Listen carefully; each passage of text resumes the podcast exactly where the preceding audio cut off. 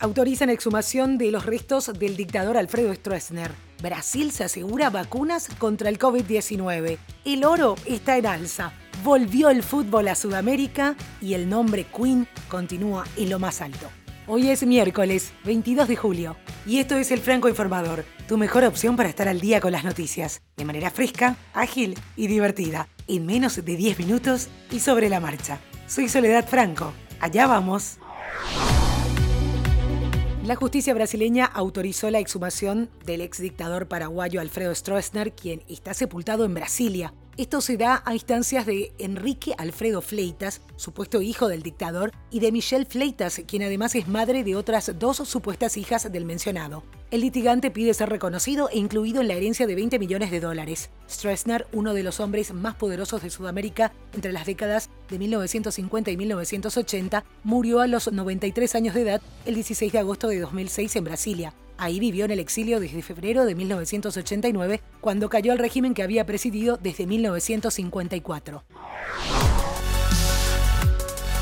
Rechazado de nuevo el pedido de libertad compasiva para Juan Ángel Naput, ex dirigente del fútbol sudamericano y condenado a nueve años de prisión por el caso FIFA Gate. Naput contrajo COVID-19 dentro de la prisión en Florida, pero para la jueza Pamela Chen, su salud no está en alto riesgo.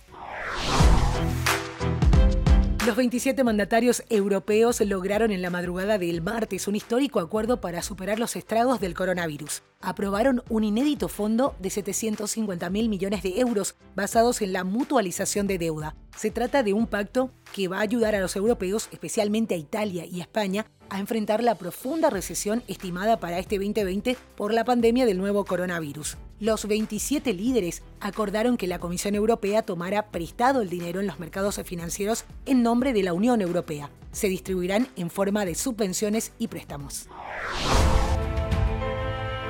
Brasil tomó la delantera en Latinoamérica en la carrera por la vacuna contra el COVID-19. En una conferencia de prensa celebrada este martes, el director del Instituto Butantan, Dimas Covas, habló sobre la aplicación de las primeras 120 millones de dosis de CoronaVac, suficientes para inmunizar a 60 millones de brasileños. Según la revista Bella, el país también cerró un acuerdo con la compañía farmacéutica británica AstraZeneca, responsable de la producción y distribución de la vacuna desarrollada por la Universidad de Oxford para garantizar la fabricación y compra de millones de dosis.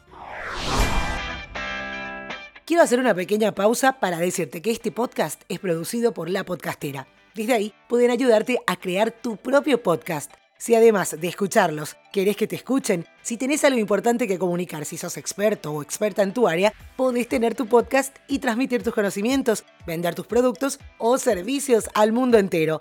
Podés contactar a lapodcastera.gmail.com en todas las redes sociales también y solicitar una asesoría gratuita por ser oyente del Franco Informador. Dicho esto, seguimos. Y a medida que los mercados bursátiles mundiales avanzan aún más en territorio desconocido, otra clase de activos está captando la atención de los inversores, el oro. Los precios del oro subieron a principios de este mes a más de 1.800 dólares por onza, cruzando un hito importante que no se alcanza desde 2011. Ahora, la incertidumbre del coronavirus continúa empujando el metal precioso más alto. Algunos expertos sugieren que el oro podría alcanzar niveles récord. Y esto ha dejado a muchas personas preguntándose si es el momento adecuado para invertir. La actriz Natalie Portman, la estrella de tenis Serena Williams y su hija Alexis Olympia Ohanian son parte de un grupo mayoritario fundado por mujeres que será dueña del equipo de fútbol más nuevo de los Estados Unidos. Entre las fundadoras también están algunas exfutbolistas estadounidenses como Mia Hamm, Abby Wambach, la empresaria de medios de comunicación y entretenimiento Julie Ehrman, la inversora Cara Nordman y otras conocidas actrices como Jessica Chastain, Jennifer Garner y Eva Longoria. La Liga Nacional de Fútbol Femenino anunció que el nuevo equipo de Los Ángeles se unirá a la liga en la primavera de 2022.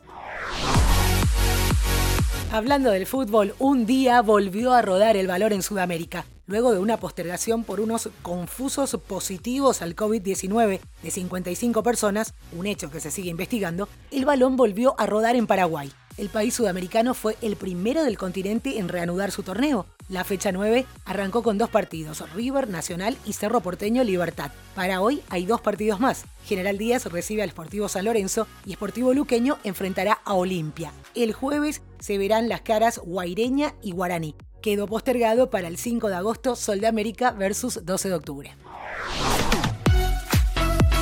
Cerca del regreso de las competiciones europeas, Alexander Seferín, presidente de la UEFA, garantizó que los partidos no tendrán fanáticos en los estadios. En una entrevista con el sitio web oficial de la entidad, el representante dijo que no quiere correr riesgos. Seferín también dijo que espera que los clubes cooperen en los juegos de equipos nacionales que reanudarán en septiembre. En octubre y noviembre habrá tres partidos en cada descanso.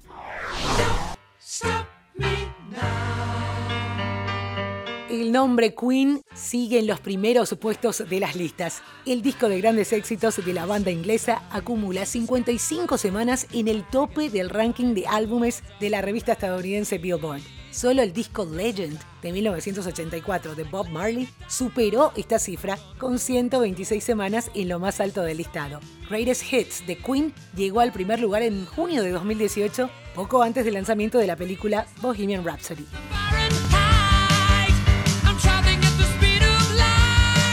Y esto es todo por hoy, ya estás al día con las noticias. Te agradezco por hacer del Franco Informador parte de tu rutina diaria de información. Te espero nuevamente mañana a primera hora.